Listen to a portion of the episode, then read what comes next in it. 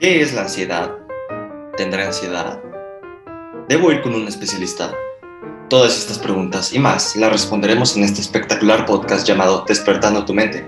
Como protagonistas de este podcast tenemos a dos personas, a mí, Carlos Copalcoatzi Rojas. Y por mí, María Fernanda Cruz. Y tenemos como invitados especiales a dos espectaculares personas. De primera mano tenemos a Julia Figuera y Hugo Cano.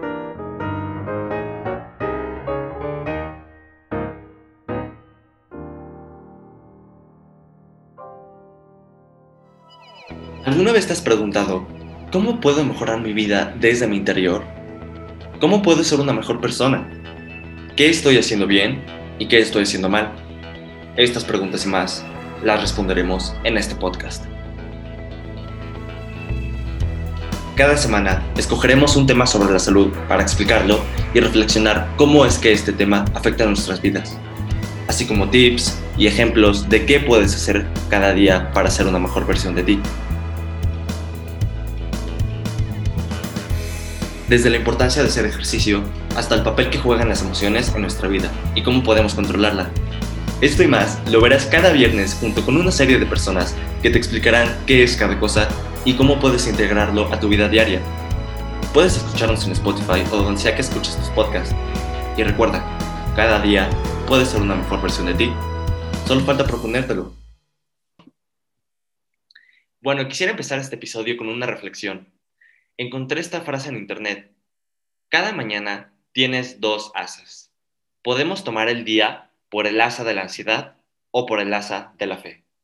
Esta es una cita anónima y en mi opinión una cita que tiene un significado tremendo porque te dice que cada día al despertar, si es que sufres de ansiedad, depresión, estrés, etc., muchas veces tú tienes la decisión si tu día va a ser alrededor de esa ansiedad o de esa depresión o si por, el contrario decides enfrentarla y decirle no, este día no, hoy no.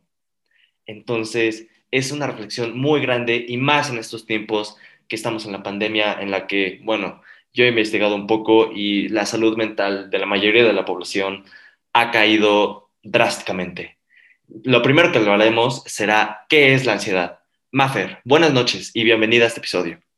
Hola Carlos, buenas noches y muchísimas gracias por la invitación. Y bueno, yo les hablaré un poco sobre qué es la ansiedad. Bueno, la ansiedad es una reacción humana que es natural, ya que esta va a afectar a la mente y al cuerpo. Esta tiene una, una función importante, que es la supervivencia, ya que lo que hace la ansiedad es que activa como una alarma ya que cuando percibe que el cuerpo o la mente, como ya había comentado antes, está en una situación de algún peligro o de alguna amenaza.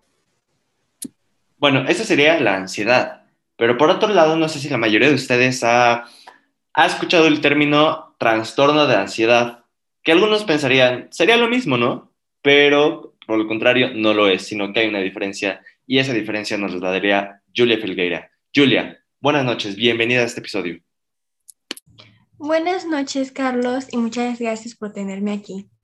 Bueno, el trastorno de ansiedad ya no es solo un sentimiento como el, ansiedad normal, sino que es un, que una enfermedad, un problema psicológico y mental constante donde el paciente experimenta en, este, en, en exceso ansiedad, nerviosismo, preocupación, además de que es algo demasiado constante donde se sienta preocupado, distraído, tenso y siempre en alerta. Existen varios tipos de trastornos de ansiedad. El, más común es la ansiedad generalizada. Esta es una preocupación excesiva que existe como una carga muy grande de preocupación y amor sobre muchos asuntos como la escuela, su futuro, su familia. El TOC que es el trastorno obsesivo compulsivo, eh, es la, ansiedad que toma pensamientos negativos, además de acciones compulsivas. Otro que ya, aunque no, no se conozca tanto como ansiedad, es un tipo de trastorno de ansiedad que, que es las fobias, que son los temores específicos a cosas, criaturas o situaciones específicas que realmente no son necesariamente peligrosas. Como arañas, altura, entre otros. Y también otro tipo de fobia, que sería la fobia social, que es el sentimiento de temor por tener situaciones sociales, estar en, situaciones como ser el centro de la atención o hablar adelante de otras personas, cantar. Mm, además, este, entre este hay una que es muy peligrosa que se llama crisis de angustia, donde son episodios que no tienen una razón, una razón explícita y suelen ser donde tienen como síntomas físicos y psicológicos como sensación de ahogo, falta de aire, mareo y hiperactividad. Y por último, tenemos eh, muy conocido el trastorno de estrés postraumático, que es una ansiedad causada por una experiencia del pasado donde pueden experimentar pesadillas, temor, crisis después, de la, y crisis después del acontecimiento. Vale, muchísimas gracias, Julia. Luego pasaremos a qué es, cuáles son las causas de esta ansiedad. Y de seguro muchísimos de ustedes, si no es que la mayoría, han sentido por lo menos una de estas causas o, bueno, han tenido ansiedad en algún momento de su vida. Por un lado, tenemos los factores de riesgo predisponentes. ¿Qué es esto? Bueno, se dividen en dos grupos, que son dos causas. Una causa de la ansiedad serían tus antecedentes familiares. Si alguna persona que tú ya conoces, ya sea que sea un familiar tuyo, ya sea tu mamá, tu papá o tus abuelos o tus tíos, ya tuvieron ansiedad, bueno, desgraciadamente esto implica que lo más probable es que tú también tengas ansiedad en algún momento de tu vida más fácilmente. Y otra causa también puede ser el estilo de crianza. ¿A qué me refiero con estilo de crianza?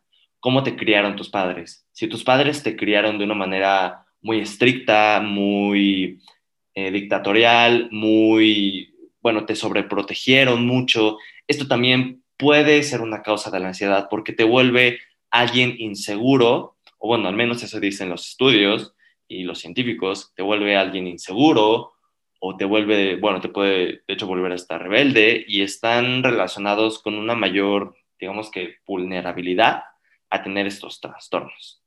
Por otro lado, tenemos los factores de riesgo desencadenantes. ¿Por qué desencadenantes? Porque ya no son eh, debido a tu pasado o debido a tu genética, sino ya son conforme a los eventos que, tú te, que te pasan. Y puede ser desde el estrés que tú tengas por la escuela, o que tú tengas por el trabajo, o que tú tengas por la familia, ya sea, no sé, si tus papás se divorciaron, o si sacas una mala calificación en la escuela, o si en el trabajo te está yendo mal, o si tienes malas relaciones con tus familiares o con tus amigos, o también puede ser una causa de personalidad, que tu forma de ser simplemente, pues, tiende a ser más riesgosa a, a padecer de estos trastornos. Y esto no está mal, es algo normal, pues que tú ya lo tienes y pues tienes que aceptarlo porque también es parte de ti y tienes que aprenderlo a manejar si es que tu personalidad, bueno, pues es una tendencia a tener un trastorno de ansiedad. Entonces, eso es por un lado las causas. Y luego tenemos los síntomas, que eso es algo que, como ya he dicho anteriormente, yo creo que la mayoría de nosotros, y en especial en esta pandemia, los hemos tenido en algún momento de nuestras vidas. Bueno, eso se lo encargo a Hugo. Hugo, muchísimas gracias por estar aquí. Bienvenido al primer episodio de Despertando tu mente. Hola, ¿qué tal, eh, Carlos? Muy buenas noches. Y bueno, los, el primer síntoma sería las sensaciones físicas, que es un vínculo inseguro entre el bebé y sus cuidadores. Por ejemplo, no satisfacer las necesidades del menor cuando hace demandas, aplicar un estilo de crianza contradictorio o no transmitirle seguridad ni amor incondicionales. Eh, así como un estilo de crianza excesivamente autoritario o demasiado sobreprotector. Están, están relacionados con una mayor vulnerabilidad a tener estos trastornos. Y otro de los síntomas serían los, los pensamientos, que serían cuando se tiene mucha ansiedad o miedo. Los pensamientos pueden llegar a contaminarse de estas emociones intensas. Es decir, los pensamientos pueden volverse exageradamente negativos hasta el punto de pensar que nos pasará algo malo y no los podemos controlar o que perderemos el control o nos moriremos. Y también serían los comportamientos, que serían eh, evitar actividades cotidianas que se debería hacer en la persona.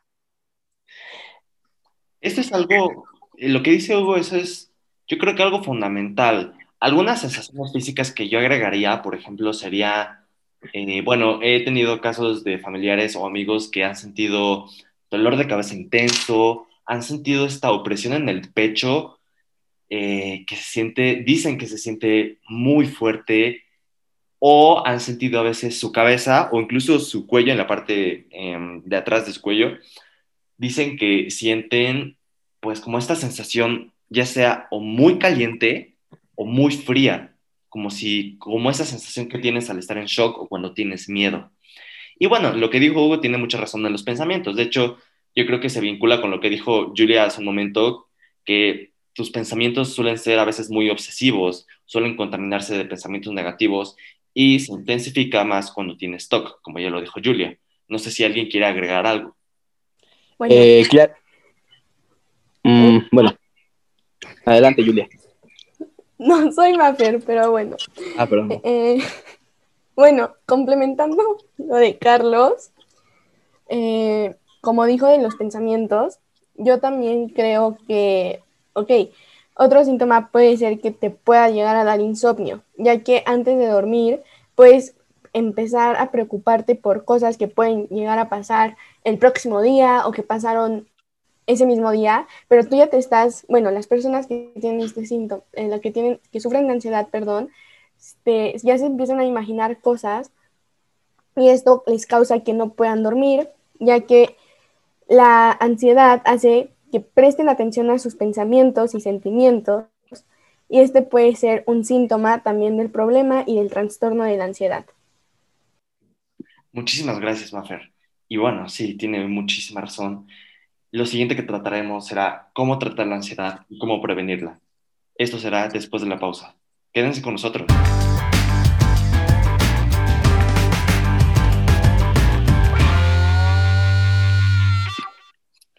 Y bueno, ahora en esta segunda parte hablaremos sobre cómo prevenir la ansiedad y cómo tratarla. Y bueno, eh, es un tema muy interesante porque yo creo que hay muchas formas de cómo tratarla y más en estos tiempos que, bueno, pues ya tenemos toda la tecnología necesaria y bueno, estamos en casa y podemos, pues, eh, descubrir qué podemos hacer de nuevo en nuestra casa, remodelar nuestro hogar, yo qué sé. De eso se encargará Julia. Mila, tenemos en cuenta que sería bueno, sería recomendable realizar descansos como siestas durante el día, hacer ejercicio para sacar las emociones y las energías constantemente. Y algo muy recomendable también es cuidar de la alimentación, pero obviamente no limitarse porque esta igual puede, puede causar ansiedad. Meditar es algo muy interesante, ya que te, puede, que te promueve paz interior y relajación. Y por último, se recomienda practicar tus hobbies favoritos frecuentemente, ya que, logra, ya que uno logra ser uno mismo y controlar sus pensamientos. Ok, muchísimas gracias, Yuyu. Y bueno, Maffer, no sé si quisieras agregar algo. Sí, claro.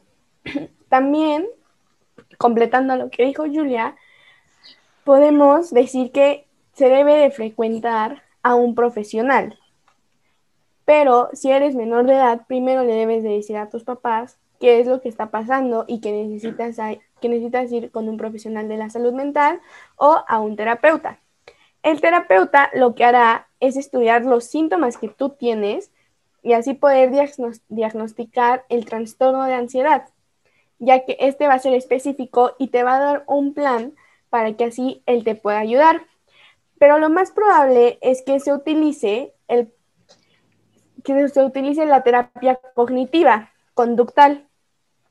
A esto me refiero a que es cuando una persona aprende distintas maneras de cómo pensar y cómo actuar en situaciones que pueden llegar a, a causar la ansiedad y cómo manejar el nivel de estrés ya que el terapeuta te va a ayudar y te va a proporcionar, te va a orientar para que tú lo puedas afrontar y ya no tengas tantos síntomas. Lo que dice Maffer es algo muy interesante. De entrada tienes que platicar con alguien. Si es que sufres de ansiedad, depresión, estrés, etcétera, tienes que contárselo a alguien. Porque si tú te lo guardas, es, se, va, se va acumulando. Es como una bola de nieve. Se va acumulando y cada bola, y la bola de nieve se va haciendo más grande y más grande y más grande y más grande y más grande hasta que llega un momento en el que te sobrepasa y ahí es donde pues la ansiedad se convierte en un trastorno de ansiedad. Y eso es algo que es muy desgastante y es muy severo. Entonces, lo más recomendable es que si tú tienes ansiedad, si tú sufres de ansiedad o depresión, díselo a alguien, en especial a tus papás, porque ellos te podrán ayudar. Ahora, lo que dice Mafer es algo curioso porque sí tienes que ir con un terapeuta, pero hay una diferencia porque una, una cosa sería el psiquiatra y otra cosa sería el psicólogo el psiquiatra también te ve a ti, también digamos que te escucha, pero el psiquiatra se encarga más de administrar los medicamentos. ¿Cuáles son ejemplos de algunos medicamentos psiquiátricos? Bueno, algunos ejemplos serían la risperidona, la sertralina, la, la tiamina, piridoxina, etcétera. O sea, son nombres de medicinas que son psiquiátricas. Y otra cosa sería ya los psicólogos. Eh, los psicólogos también te escuchan, pero ellos digamos que son los encargados de, apoyarte, son tu apoyo moral, son los encargados de, no sé, de dejarte las tareas ya personales. Entonces, y bueno, de ella desembocan muchísimas ramas como los psiquiatras, que son psiquiatras para menores de edad, etc. Entonces, eso sería una parte. Hugo, ¿nos podrías decir cómo se combate? Sí, claro, Carlos. Bueno, eh, esto se combate, el estrés y la ansiedad de alguna forma es lo mismo, tal como así no se puede combatir de un día para otro, pero sí, sí se puede controlar reflejando nuestros sentimientos, aceptar nuestras emociones y saber notar nuestros miedos, platicar con alguien más, eh, crear, crear afirmaciones positivas pero si se, llega al punto de ser una ansiedad muy fuerte, se recomienda ir con un especialista que sepa sobre el tema para ver si se puede o si se necesita medicación. Muchísimas gracias, Hugo. Y bueno, una cosa que yo quisiera agregar, que mm, se nos pasó, no, no lo dijimos, serían los trastornos alimenticios. ¿A qué me refiero con los trastornos alimenticios? Los trastornos alimenticios también son un síntoma y yo creo que van de la mano con todo esto. ¿Por qué? Bueno, de entrada, ¿qué es un trastorno alimenticio? Bueno, es cuando tú, pues, comes por ansiedad, comes por nerviosismo, comes porque es una manera en la que tú sacas la ansiedad. Y también ese es un síntoma muy fuerte. ¿Cómo prevenirlo? Bueno, más bien cómo tratarlo. Y sería más bien tú teniendo fuerza de voluntad y de comer solo cuando es estrictamente necesario. Entonces, ¿alguien quería, quisiera agregar algo más? Yo, Carlos, por favor. Bueno, complementando lo de Carlos acerca de los trastornos alimenticios, como él dijo que a veces se puede llegar a comer por ansiedad, existen dos tipos de hambre, que es la hambre fisiológica y la hambre emocional. La hambre fisiológica es cuando en realidad tienes hambre, o sea, cuando tienes, sientes un hueco en el estómago y tu cuerpo te está pidiendo comida. Y la hambre emocional es porque quieres llenar ese vacío que tú sientes y es porque quieres comer. Pero para eso recomendamos identificar qué es lo que tienes y cambiar, o sea, hacer algo, estar en movimiento, como ya nos había comentado Julia, hacer todas esas actividades. Y yo tengo una conocida que sufre de ansiedad y ella me ha comentado que, que cuando a ella le dan los ataques, ella aparte de que tiene otros síntomas que hablaremos después, eh, el principal es que ella, o sea, ella siente que necesita comer porque, o sea, aunque no tenga hambre, ella siente que necesita comer. A esto me refiero que puede ser un tipo de atascón, que es una que es un trastorno alimenticio. Y esta lo que ella hace es que no puede dejar de comer aunque su cuerpo diga ya, o sea, ya, y cuando termina todo ese proceso, pues se le junta con otro trastorno alimenticio que vendría siendo la bulimia, y es cuando ella se siente mal, o sea, se siente culpable por comer, y es cuando viene el vómito. Entonces, este sería un ejemplo sobre cómo se puede ir relacionando con los trastornos alimenticios. Muchísimas gracias, Mafer. Bueno, este sería el final de nuestra segunda parte de tres partes. Sería el tema sobre cómo prevenir y tratar la ansiedad. Muchísimas gracias. Volveremos después del corte.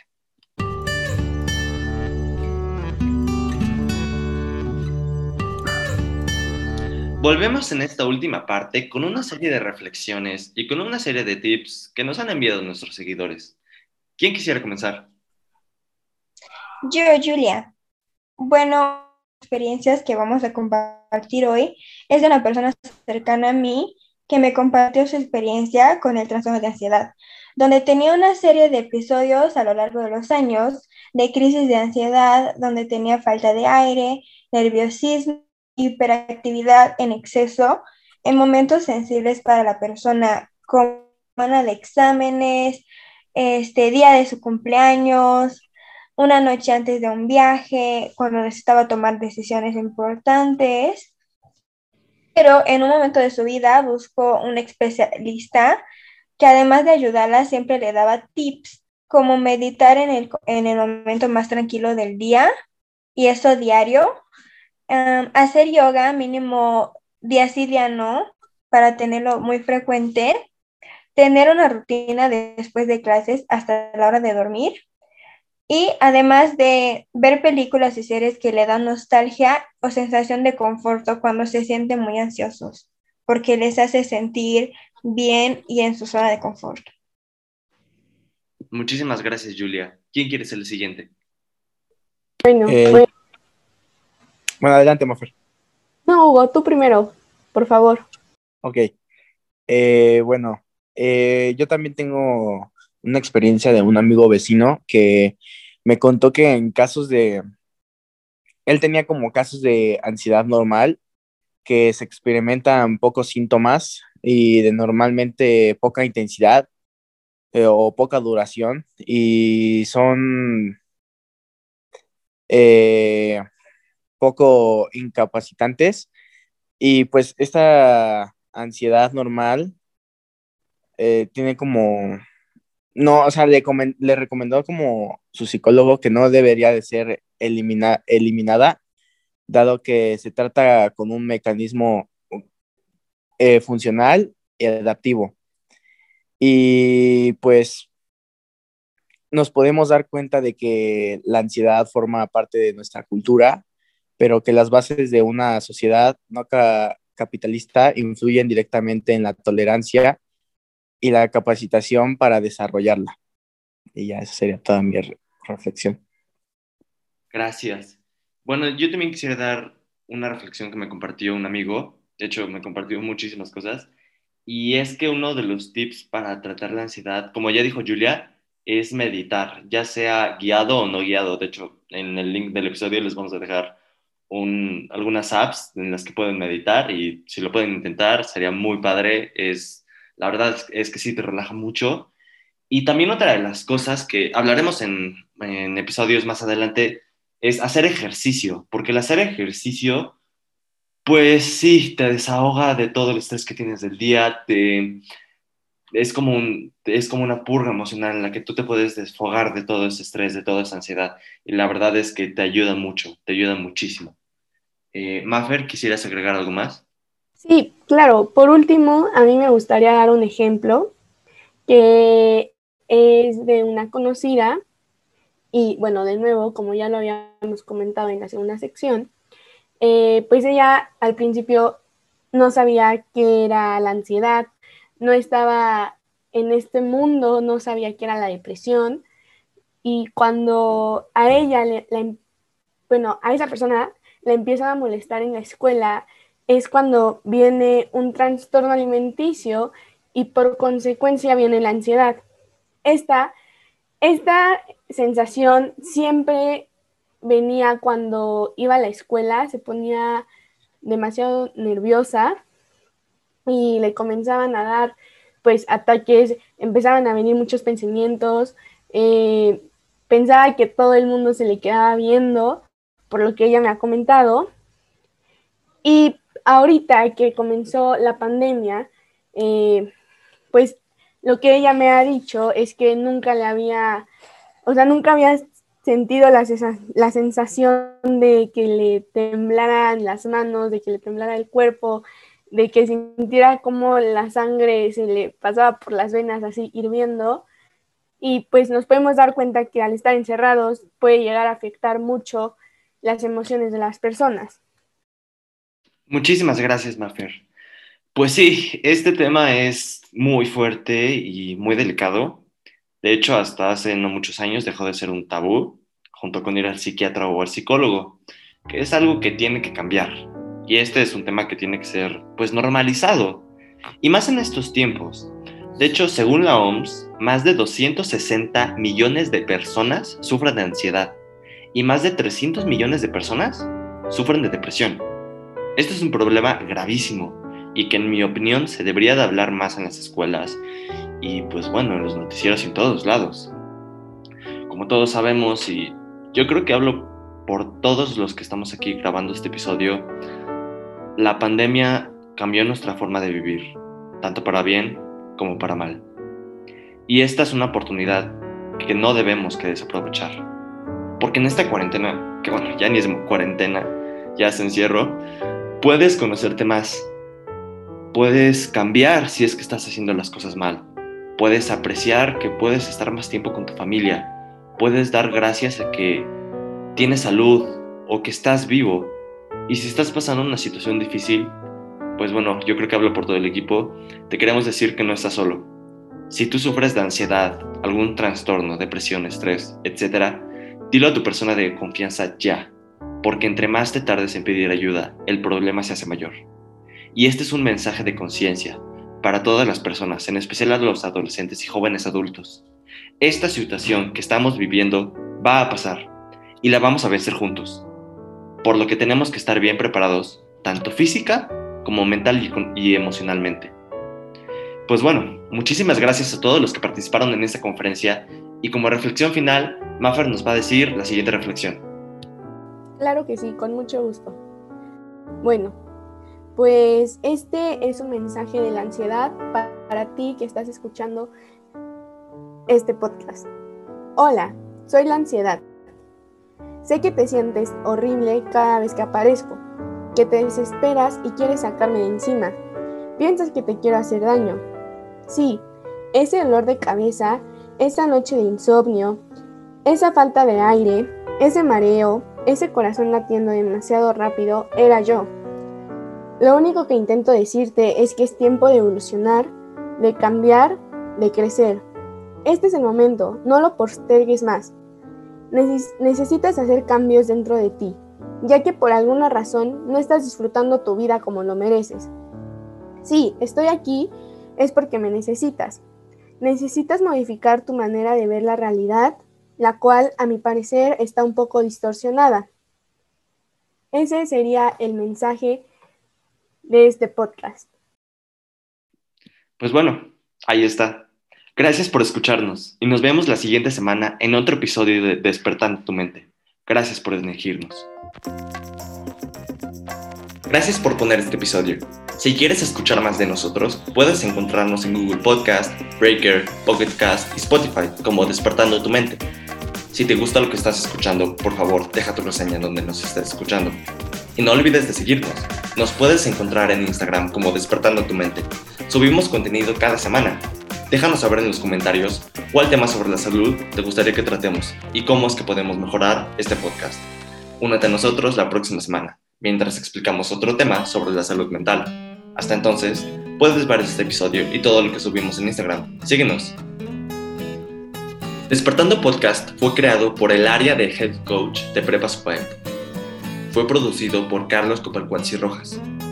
Diseño de sonido por iMovie de Apple. Este episodio fue escrito por Natalia Nava y Daniela Toribio. Los invitados especiales son Julia Felgueira y Hugo Cano. Protagoniza a María Fernanda Cruz y Carlos Copalcuazzi.